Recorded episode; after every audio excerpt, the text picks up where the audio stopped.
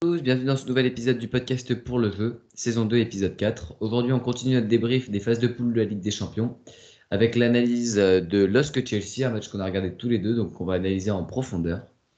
On a récemment créé notre site internet pour le jeu.fr, tout collé tout en minuscule, où on poste régulièrement des articles sur la tactique, euh, sur la psychologie et sur tout l'univers foot. Euh, si vous voulez nous contacter, ce sera à l'adresse email euh, contact@pourlejeu.fr. Euh, on a aussi euh, une, euh, une, chaîne Instagram, donc pour le jeu. Et puis, on a vraiment besoin, pour nous soutenir, que vous partagiez notre contenu avec, avec vos amis qui aiment le foot.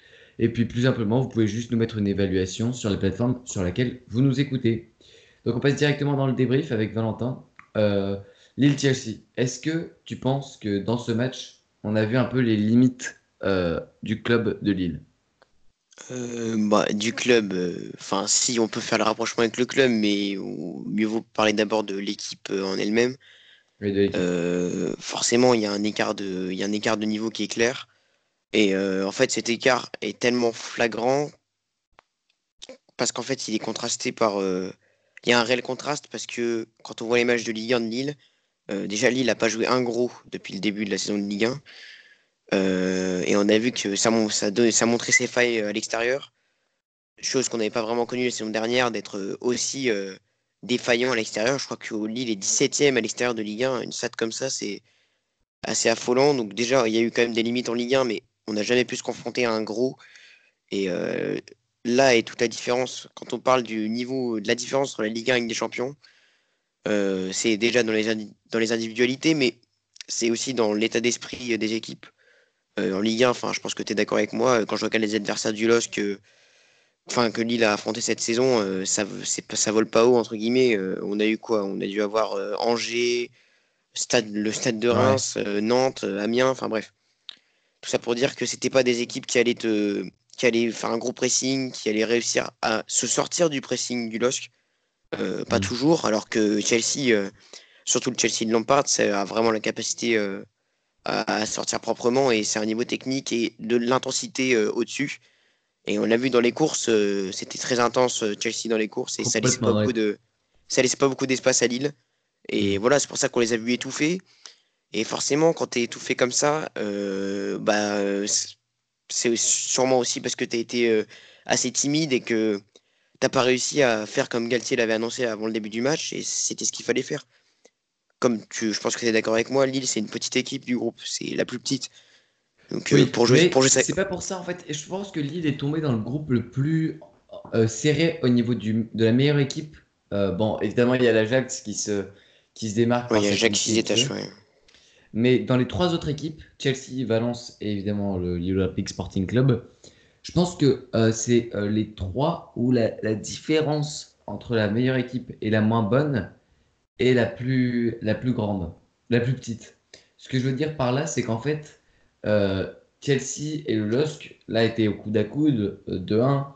Euh, Valence a même battu Chelsea à Chelsea. qui sait ce que Lille va faire à Valence et qui sait ce que Lille va faire à Stanford Bridge. Ce, que, ce qui laisse évidemment des espoirs à Lille, même si on peut voir que sur ce match, moi, un peu mon axe de réflexion, c'était euh, la Ligue des Champions, c'est un niveau différent, c'est le niveau du réalisme. Il ne faut pas 50 occasions pour marquer, et c'est là que Lille a eu, a eu quelques problèmes par rapport à Chelsea qui, euh, bah, qui, met, euh, qui met un but où, où d'abord il y a une erreur de placement de, de, la charnière lilloise. Avec, c'est plutôt, moi je pense que c'est plutôt Reynildo qui fait l'erreur d'alignement. Hein quand on voit les images, c'est lui, lui, qui couvre, alors que euh, en réalité, euh, Font, je, pense que, je, pense que, Font et Gabriel euh, jouent bien leur jeu. Enfin, ah, ah oui Peut-être que je ah, me trompe, pas hein, mais ça, cet angle-là, et il joue le hors-jeu en fait. Bah c'est ça, et je pense que du coup il est bizarrement seul. Fonte et Gabriel à ce moment-là se demandent bah, pourquoi, qu'est-ce qui se passe, siffler hors-jeu. En fait, il n'y a absolument pas hors-jeu, c'est Renildo qui, qui, couvre. Donc ça, c'est une erreur. T'as pas le droit de ah laisser Abraham enfin, en, plein axe même comme pas ça seul. Quoi. Ouais, c'est vrai en fait. C'est vrai. Que... Voilà, donc euh, au, niveau du, au niveau du but, euh, je comprends ce que tu dis sur le réalisme. Moi, je, je, le comprends parce que c'est la réalité. Il y a eu une différence de réalisme, mais moi, la différence, je la vois plus dans, dans l'intensité, dans les intentions, euh, bah, dans, même dans le niveau de jeu global, en fait. C'est le niveau de jeu, ça passe pas forcément par la qualité technique, ça passe par, euh, par cette attitude et cet état d'esprit. Et voilà, comme je disais avant le match, euh, Galtier avait annoncé que Lille allait jouer sa carte à fond. Hein. C'est un outsider, donc il faut, quand tu joues à domicile comme ça devant ton public, voilà, tu, tu, tu, tu lâches pas les chevaux non plus, mais mais tu, te donnes quoi. Es limite euh, à te, tu peux même si tu peux te livrer un peu, euh, Lille a aucun intérêt à, à, essayer de contenir, tu vois. Alors que là dans le match ils ont été complètement dépassés, ils, ils sont contentés de contenir les, les assauts euh, pendant les temps forts de Chelsea, mais ce qu'ils auraient dû faire et justement on peut se poser la question est-ce qu'ils sont capables de le faire face à ces équipes là. C'est voilà c'est de de bah presser, de d'essayer de récupérer haut, d'essayer de rester haut, c'est pas évident, mais les intentions n'étaient pas là. Là, ce soir, ce que j'ai vu, c'est une équipe timide qui, euh, qui s'est fait dessus. Enfin, il faut dire ce qui est, quoi. Pour moi, pour moi, ils en sont capables. Hein. Ils sont capables de faire ça. Ils ont. Euh, bah, évidemment, il y a, y a Ozymen qui, qui, a, qui est un peu au-dessus de l'équipe. Hein. Bravo d'ailleurs à Luis Campos pour, euh, pour ce recrutement qui, qui encore une fois, est vraiment excellent. Mais ils ont, pour moi, si. En fait, depuis, depuis le match à l'Ajax, le gros problème du LOSC, c'est le côté gauche, la, la défense à gauche. Là, c'est Renildo, euh, mais je, ne sais pas, mais à chaque fois, ça passait par là avec, euh, avec l'Ajax, avec, euh, avec Neres, ou quand ça permutait. Ou... Et là, à, Lille, ça fait la même chose avec Willian, qui d'ailleurs, sur le deuxième but, ça, arrive en retard, hein, sur Willian, sur sa magnifique reprise de volée. Il y a un problème du côté gauche. Et je sais pas, en fait, avec l'effectif qu'il a, comment Galtier peut combler ce problème euh, qui, prend de plus en plus d'ampleur et qui, euh, qui là a causé des gros problèmes à Lille. Euh, d'ailleurs, en parlant de ça, on, salue les, les, 48 000 supporters lillois qui étaient présents au stade. Valentin et moi étions au stade et vraiment, moi, j'avais jamais vu le stade Pierre-Mauroy comme ça pour le retour de la Ligue des Champions. On, en reparlera plus tard, mais bravo aux supporters lillois. Donc, pour toi, en fait, sur le côté gauche, qu'est-ce qu'on pourrait faire pour un peu, un peu combler? Et puis, on en parlait là sur l'alignement. Hein, c'est encore Renildo qui, qui s'aligne mal pour offrir ce but à, Abraham. Oui, non, mais je comprends ce que tu dis sur, euh, sur les lacunes défensives à gauche, mais euh, je suis pas sûr que ce soit la bonne lecture, même si c'est une réalité, cette faiblesse. Euh, je suis pas sûr que ce soit la bonne lecture de reposer tout sur le côté gauche. Et euh, d'abord réfléchir ah bah, à l'animation offensive d'abord, parce que je pense que le milieu de terrain est assez complémentaire et je pense que ça peut vraiment faire de belles choses sous Marie-André. Euh, Soumaré dans un profil euh, différent de Sheka, mais qui, euh, qui a vraiment d'excellentes qualités et qui, je n'en doute pas, ne restera pas longtemps au LOSC, malheureusement. Et, Benjamin André qui, bah, justement, on se posait des questions sur son arrivée, sur son réel niveau, et là, il a retrouvé son, son état physique. Et bah, il, fait, il nous fait presque oublier Thiago Mendes, tant il est important côté droit. Et voilà, je pense que ce milieu de terrain fonctionne bien. Euh, après, moi, je me pose surtout des questions, honnêtement, sur euh, l'animation offensive. Parce que la réalité est que Lille n'a jamais coulé contre Chelsea dans ce match-là. Certes, ils ont été dominés, acculés, mais ils n'ont jamais ils coulé. Ils ont abandonné leur valeur pour, euh, pour tous se mettre derrière et dire on fait ce qu'on peut. Voilà, ils, ont, ils, ont, jamais coulé, mais moi, le problème pour moi qui reste à, à régler, c'est l'animation offensive. Bamba, on peut vraiment se poser la question de ce qu'il n'a pas atteint son plafond maximum parce que euh, ça n'a jamais été un, très grand joueur. C'est un bon joueur la saison dernière. la saison dernière, il finissait en général. Voilà, je pense qu'il n'a pas un plafond très élevé. Voilà, voilà c'est ça. Il n'a pas un plafond très élevé. Euh, c'est. Euh, en fait, le problème de, de cette méthode de recrutement de Nîmes, c'est qu'il y a forcément des mauvaises pioches. C'est pas parce qu'on a Luis Campos à la direction que on peut toujours prendre des cracks. Donc euh, il y a forcément des erreurs. Et ça, en fait partie. C'est quand même très bon. Hein. Le, de Campos. Le ratio bonne pioche, euh, mauvaise Ah, mais c'est sûr, c'est sûr. Mais c'est pour ça. Le ratio est bon, mais il y a forcément des mauvaises pioches. Alors après, il faut pas non plus. Euh, faut pas juger Yassitier sur ce début de saison. faut pas que ce soit un jugement définitif, mais de ce que j'ai vu, ça me suffit pour mettre sur le banc. Quoi. Hein. Bah oui, mais 10, millions, 18 millions ou pas, tu le mets sur le banc s'il est pas bon. Hein. Et c'est ce que fait Galtier. Euh, il n'y a, pas de, a pas de raison de le mettre titulaire parce qu'on l'a payé cher. Hein. Je suis d'accord. Petit point sur Renato Sanchez. Qu'est-ce que tu en penses depuis ce début de saison? Ah, pareil, c'est un peu mitigé. Euh, moi, je pense qu'il a le profil pour s'imposer dans l'équipe. Euh, je pense que l'équipe du LOSC n'est pas encore rodée. Euh, et je pense qu'ils vont aussi beaucoup apprendre de ces deux matchs de Ligue des Champions. Mm. Ils vont apprendre dans la mesure où en Ligue 1, ça ne suffira pas d'être moyen pour gagner. Et que voilà, quoi, il y a un moment où s'ils veulent jouer les, les plus hautes places de Ligue 1, il va falloir se battre et gagner les matchs importants contre les grosses équipes de Ligue 1. Euh, malheureusement, entre guillemets, euh, pour notre cher Ligue 1, euh, le niveau du top 5 n'est pas très élevé. Et il n'y a presque aucune équipe qui me vient en tête qui pourrait bousculer le comme le ferait un club européen en mettant beaucoup d'intensité et, voilà quoi, en, faisant un match de haut niveau. Voilà, malheureusement, j'en ai, quand même quelques-uns en tête parce que quand je vois l'état offensif de Monaco euh, bah, Monaco qui est en très bonne santé. Après, euh, on connaît les lacunes défensives, mais voilà, moi, il y, a quoi? Monaco, Paris qui me vient en tête. Euh, même le Lyon de Silvino dans un grand soir, j'en suis même pas sûr. Donc, voilà. Pour petit rappel, le LOSC va recevoir Nîmes dimanche, puis ira à Toulouse le 19 octobre, reçoit Valence bah, pour la Ligue des Champions le 23 octobre, ça reçoit aussi Bordeaux, puis Marseille. Ça va au Vélodrome? Euh, ça va au Vélodrome, ouais, et puis ça va à Valence. donc c'est un calendrier chargé euh, pour Lille. Hein.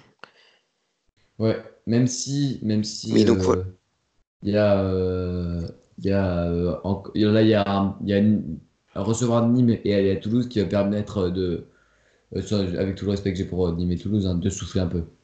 Ouais, c'est vrai, ça va permettre de souffler un peu, mais voilà, je pense que dans tous les cas, il y a du, du potentiel à cette équipe lilloise faut pas oublier qu'il reste quand même, euh, il reste quand même des éléments clés. Hein. Certes, l'équipe a été décimée, mais comme élément clé, tu perds Mendes et Pépé euh, qui étaient fondamentaux. Je pense qu'André, euh, je pense qu'André pourra s'affirmer en tant que remplaçant de Mendes. Mhm. le plus dur maintenant, le plus préoccupant, c'est pour ça que je parlais de l'attaque, c'est quoi.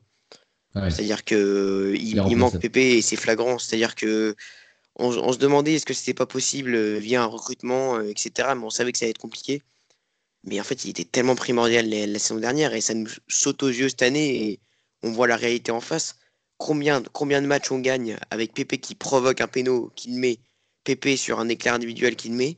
comme, les matchs de... comme, à Angers, je me souviens de son, son but un peu, euh, son, son, but de la saison où, il remonte son ancienne équipe, il part de, de, la phase défensive, il fait tout le terrain en courant et il, il va marquer son but. Euh, ça, je me souviens de ce but. Mais voilà, il manque. Euh, bah oui, non, mais il manque, il manque franchement Pépé euh, pour plein de raisons que je pourrais évoquer. Euh, dans, le dernier geste, c'est pas toujours lucide. Enfin, dans le dernier geste, je veux dire, dans le dernier adversaire éliminé, par exemple. Bomba, quand je disais qu'il avait pas un plafond très élevé, voilà quoi. Bomba, quand il arrive en un contre un, il, va pas provoquer, il fixe pas, il élimine pas. C'est-à-dire que s'il n'y a pas un boulevard, bah, il va revenir en arrière, quoi. C'est ça, c'est il n'y a, pas beaucoup de joueurs de provocation en soi, il a maintenant, depuis qu'il n'y a plus PP, et c'était pourtant hyper important. Ouais. Euh, voilà, je trouve que ça manque de créativité, ça manque d'hommes décisifs, ça manque de combinaison dans l'entrejeu qu'on avait entre PP et Iconé, où ça fonctionnait très bien. Mhm, euh, voilà quoi, ça, ça, ça, manque de PP, c'est pas un profil qu'on trouve avec Arojo, euh, c'est encore moins, encore moins qui pourrait combler ces problèmes-là. Donc voilà, je pense qu'il y a un problème, un réel problème de créativité, on va dire. Euh, un petit point sur Chelsea, moi je trouve qu'ils ont été efficaces. Ils ont, en fait, ils ont fait, ils ont fait ce qu'il fallait, il fallait faire. Euh, ils, ont, ils ont su bien contrer cette équipe, enfin, le jeu de cette équipe de Lille et, euh, avec le, le, talent de certains joueurs dont on parlera dans le top flop, ils, ont, ils, ont, ils ont fait ce qu'il fallait faire et, bravo à Lampard qui, bah, qui, qui, a bien, qui a bien mis son dispositif en place. Hein. Ok, ouais, bah je, je, suis plutôt d'accord. Je pense qu'ils ont fait, ils ont assuré, euh, ils ont assuré, ils ont fait le boulot et euh, et voilà. Moi, je pense que Chelsea aussi, c'était, c'est une équipe bien organisée, mine de rien. Euh, Lille a quand même des, des, qualités, même si je trouve que c'est c'est pas très pas très fort offensivement. je pense que Lille a des qualités quand même. Hmm. Et qu'il faut pas non plus les accabler pour ces matchs-là. Donc ils vont, ils vont prendre de, ils vont, apprendre. ouais, ils vont prendre de l'expérience et tout.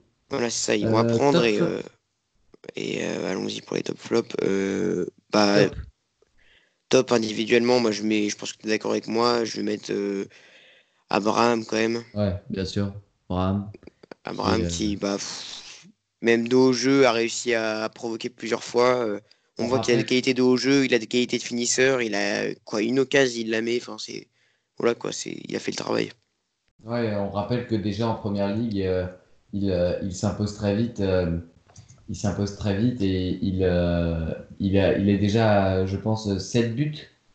il est à égalité avec, avec notre ami Pierre-Emerick Aubameyang, meilleur buteur de première ligue derrière Sergio Aguero. Donc ça, ça, veut déjà en dire beaucoup. Et bravo à Chelsea qui a des interdictions de, de recruter très très fortes. Euh, c'est vraiment compliqué pour eux, le recrutement, euh, qui a réussi à, à bah, faire sortir, je crois, euh, du club. Hein. de quoi? Abraham, il sort du club?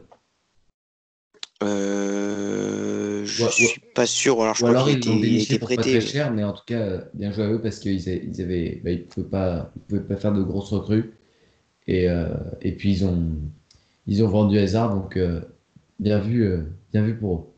Euh, donc on, met Abraham. Moi je mettrais aussi, euh, euh, je mettrais aussi William, hein, qui sur chaque prise de balle, le, le, stade avait un frisson de peur parce que il, peut faire la différence. Je me rappelle d'un match où il avait mis deux poteaux face au Barça qui était à la ouais, Il avait honnêtement mis la misère à un Gérard Piqué, comme trop souvent, bon c'est pas le sujet, mais dépassé. Et, et là, là, il a vraiment été bon. Ouais, bah oui. je suis plutôt d'accord. Euh, moi, surtout ce que je voulais souligner euh, chez William, c'est euh, ce dont on parlait tout à l'heure. voilà quoi. Offensivement, ça, même pour Chelsea, ça a beau. on n'a pas eu une équipe de Chelsea flamboyante non plus. C'est-à-dire que c'était bien organisé. défensivement, j'ai trouvé ça plutôt correct, même si voilà, il y avait des failles à exploiter, ça c'est sûr. Hein, il y avait des failles à exploiter. Mais, mais voilà, William, le but qu'il met je pense qu'avec euh, voilà, avec le respect que j'ai pour Arojo, euh, Bamba, même Nikone, euh, je ne les vois pas marquer un but comme ça parce que c'est une autre classe, quoi. C'est une autre classe de joueurs. C'est des buts qui se mettent, voilà quoi. C'est pas, donné, pas donné à tout le monde, quoi. Le, le but qu'il met, c'est pas, c'est pas anodin, quoi. Un autre, Donc voilà, William, tout ça je le souligne. Et l'autre top que je soulignerais, c'est Tomori. Euh, je le connais pas trop parce que j'ai pas vu beaucoup de matchs de lui. Mais honnêtement, il a fait le travail en couverture. Il a été franchement très bon. Et euh, si, cette cette défense de Chelsea a été plutôt correcte, euh, je pense que c'est aussi en partie grâce à la performance de Tomori que j'ai trouvé euh, plutôt pas mal. Et j'aurais pu aussi souligner Kanté qui a fait un match plutôt correct. Ou encore Alonso qui a été irréprochable défensivement et, et, très présent sur le côté gauche qui a pu profiter des, des, des espaces laissés par Chelsea. Mmh. Et voilà, quoi, c'est c'est pas des performances hors du commun, mais euh, c'est des performances plutôt correctes des joueurs de Chelsea. Euh, voilà, c'est pas un très très grand match, mais le Chelsea de Frank Lampard montre que bah, qu'il y a euh, déjà une flexibilité tactile, tactique, je veux dire, parce que faut rappeler qu'il joue très souvent avec ce milieu à 3 en championnat. Et c'est d'ailleurs ce qu'avait souligné Galtier en interview, c'était que leur force était ce milieu à 3 qui est bah, d'ailleurs, c'est vrai, excellent. Jorginho, Kanté, Kovacic. Or ici, euh, on est sur une formation à euh, trois défenseurs, mais avec deux milieux de terrain. Donc je ne sais pas si ça, c'est possible que c'est perturbé le LOSC, parce que je pense qu'ils ont préparé, ils sont préparés à jouer ce milieu à trois. Je veux pas, euh, veux pas inventer des, voilà, veux pas inventer des choses, mais je pense que c'est une hypothèse qui est très probable. Et vu que Galtier en avait parlé de ce 4-3-3, je pense qu'ils ont été étonnés de voir ce 3-4-2-1 en face. Et voilà, je trouve que je trouve que c'est une équipe de Chelsea, comme tu le disais, avec peu de moyens et pas des joueurs individuellement incroyables. Mais voilà, c'est plutôt, franchement, c'est plutôt correct comme match. Hein. Plutôt correct et euh, déçu quand même par Lille, euh, qui selon moi a le potentiel de faire mieux hein, sur ce match-là. Ok. Euh, du côté des flops, je pense que on a de quoi faire. perso, j'ai mis, bah, évidemment, comme on en a déjà parlé, un Renildo. Ouais, c'est, c'est, après c'est compliqué parce que oui, il est fautif sur le but. ouais, ouais, si, il est fautif sur le but, mais bon, c'est limite le but où il n'est pas au marquage sur William, euh, c'est difficile de, pas, lui reprocher de pas être sur le marquage parce que qui peut la mettre cette frappe là, tu vois? Certes, il est trop loin, mais bon, euh, à la limite, il centre. Euh, s'il avait centré et que et qu'un joueur est marqué, est-ce qu'on lui aurait vraiment reproché de pas être au marquage? C'est ça la question. Qui frappe dans cette position-là avec le ballon qui arrive comme ça? Voilà, c'est pas donné à tout le monde, donc moi je lui reproche pas trop ça. L'erreur d'alignement, je lui reproche par contre et voilà, moi je pense qu'il ont... il a pas non plus coulé, et il s'est pas non plus fait enrhumer par William pendant tout le match, mais, euh, Mais c'était compliqué. Mais c'était quand même un peu insuffisant, donc je comprends que tu mettrais Nido comme flop et. Arojo Et Arojo, oui, on peut le mettre aussi. Arojo, pour moi, il n'a pas pris les bonnes décisions offensives lors des transitions de Lille quand il y avait des contres. Parce que Lille a eu des contres intéressants. Hein. Mais bien sûr, c'était comme contre l'Ajax, sauf que c'était mal exploité, mais. Voilà, moi, moi, je, plus franchement, c'est. Ouais. Enfin, c'est peut-être étonnant à dire, mais je, suis plus satisfait euh, du match euh, qui a été fait contre l'Ajax. Où euh, au moins Lille a su montrer ses qualités, même s'ils ont coulé face à une équipe bien trop forte offensivement et techniquement. et ben, je pense qu'ils ont montré plus de ce qu'ils ce que, enfin, ce qu'ils savaient faire, notamment en transition. Alors que là, pour le match de Chelsea, je les ai trouvés pas inspirés. Et voilà, quoi, je, pense que j'ai quand même des, regrets sur cette équipe-là qui, selon moi, aurait pu faire mieux. Hein. parce que, comme tu le disais, il y avait des transitions, il y avait des coups à jouer. Ouais, je, vois ce que je veux dire et, c'est vrai, ce que tu veux dire et, c'est vrai que c'est vrai que il y a, peut-être des, des, regrets à nourrir du côté de Lille. Euh, on voulait faire un petit point aussi sur euh, le stade Pierre-Mauroy puisqu'on y était tous les deux. Et euh, Valentin, tu avais quelque chose à nous dire sur l'architecture de ce stade qui, pour toi, n'a pas été conçu de manière à optimiser les actions des supporters? Maintenant, c'est sûr, le, stade est plutôt euh, est pas vraiment euh, conçu de manière optimale dans la mesure où euh, les copes, les deux copes sont bah, coupés entre guillemets par des, loges. Donc voilà, ça sépare le cop en deux, c'est pas c'est pas super. et même les, les, deux copes sont pas vraiment en pente, c'est-à-dire que c'est c'est pas favorable à l'utilisation de tifo. voilà, je trouve que c'est vraiment pas pas optimal du tout pour des supporters et ça favorise pas ça favorise pas le, le, supporterisme en général, tout simplement. Euh, ça n'empêche pas de supporter, bien sûr, mais voilà, je pense que c'est pas, euh, c'est pas la meilleure idée euh, pour, pour les supporters. Ça favorise pas le supporterisme et, et voilà, c'est un point qui peut être un peu décevant parce que sur ce match-là, je suis sûr que si on avait pu mettre un tifo avec, comme je disais, des tribunes plus en pente et, et même pourquoi pas beaucoup de monde debout, ça aurait été sûrement mieux, quoi. Donc euh, voilà, il y, y, a des stades, euh, je pense à Saint-Etienne notamment, ou euh, même, même au Vélodrome, où voilà, on est quand même plus en pente.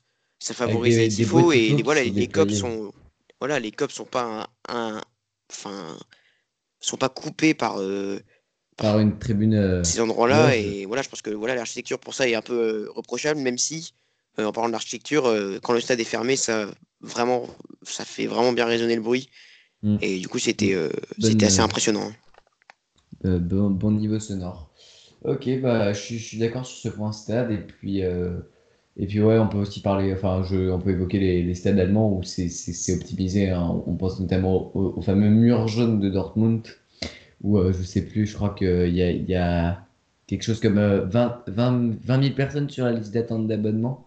D'ailleurs, l'équipe a, a, publié un bon, un bon article sur le mur jaune et le marché noir qui parlent euh, des, places, des places qui se revendent très cher pour des matchs qu'en tant que Français, on voit comme, euh, comme un contrat 13e ou, ou, quelque chose, euh, ou quelque chose comme ça. Bravo à l'équipe, aux supporters de Dortmund et aux supporters de Lille qui n'ont pas les infrastructures qu'ils voudraient pour, pour idéalement mettre, soutenir leur équipe. C'est quand même bien c'est quand même bien de parler de, de, ce match parce que, euh, parce que voilà, c'était, c'est un des premiers gros matchs euh, de Lille en Ligue des Champions depuis un petit moment et, euh, et c'était quand même intéressant de voir comment ils allaient se comporter. la saison dernière, c'était face à des équipes quand même pas incroyables. Hein. Ils ont profité d'un, d'un Lyon pas exceptionnel, d'un Marseille pas exceptionnel non plus, d'un Monaco catastrophique. Donc voilà, il n'y a pas eu beaucoup, pas eu beaucoup de tests contre de très grandes équipes. Et euh, c'est plutôt regrettable de ne pas les voir au meilleur niveau, mais, euh, mais voilà quoi. C'est est-ce qu'ils vont réussir à tirer les bons enseignements et, euh, et, à faire une bonne performance contre Valence Parce que là, Lille n'est pas à son meilleur niveau, c'est-à-dire que certes le plafond sera sûrement pas très haut et on ne pourra pas atteindre des, des sommets, mais voilà, j'attends quand même mieux et j'ai hâte de voir ce qu'ils vont faire contre Valence, qui est selon moi l'adversaire le plus abordable le du groupe. Ok. D'accord, bon bah merci de nous avoir écoutés. Hein. On rappelle que vous pouvez lire nos articles sur pourlejeu.fr, euh, vous abonner à notre liste email bah, pour recevoir les, analyses écrites que Valentin euh, écrit euh, bah, les, lendemains de, lendemains de match. donc merci de nous avoir écoutés. On rappelle qu'on a aussi enregistré un podcast juste avant sur les autres matchs de Ligue des Champions et un petit rapide review des matchs de, des équipes françaises en Europa League. Merci de nous avoir écoutés et à très bientôt.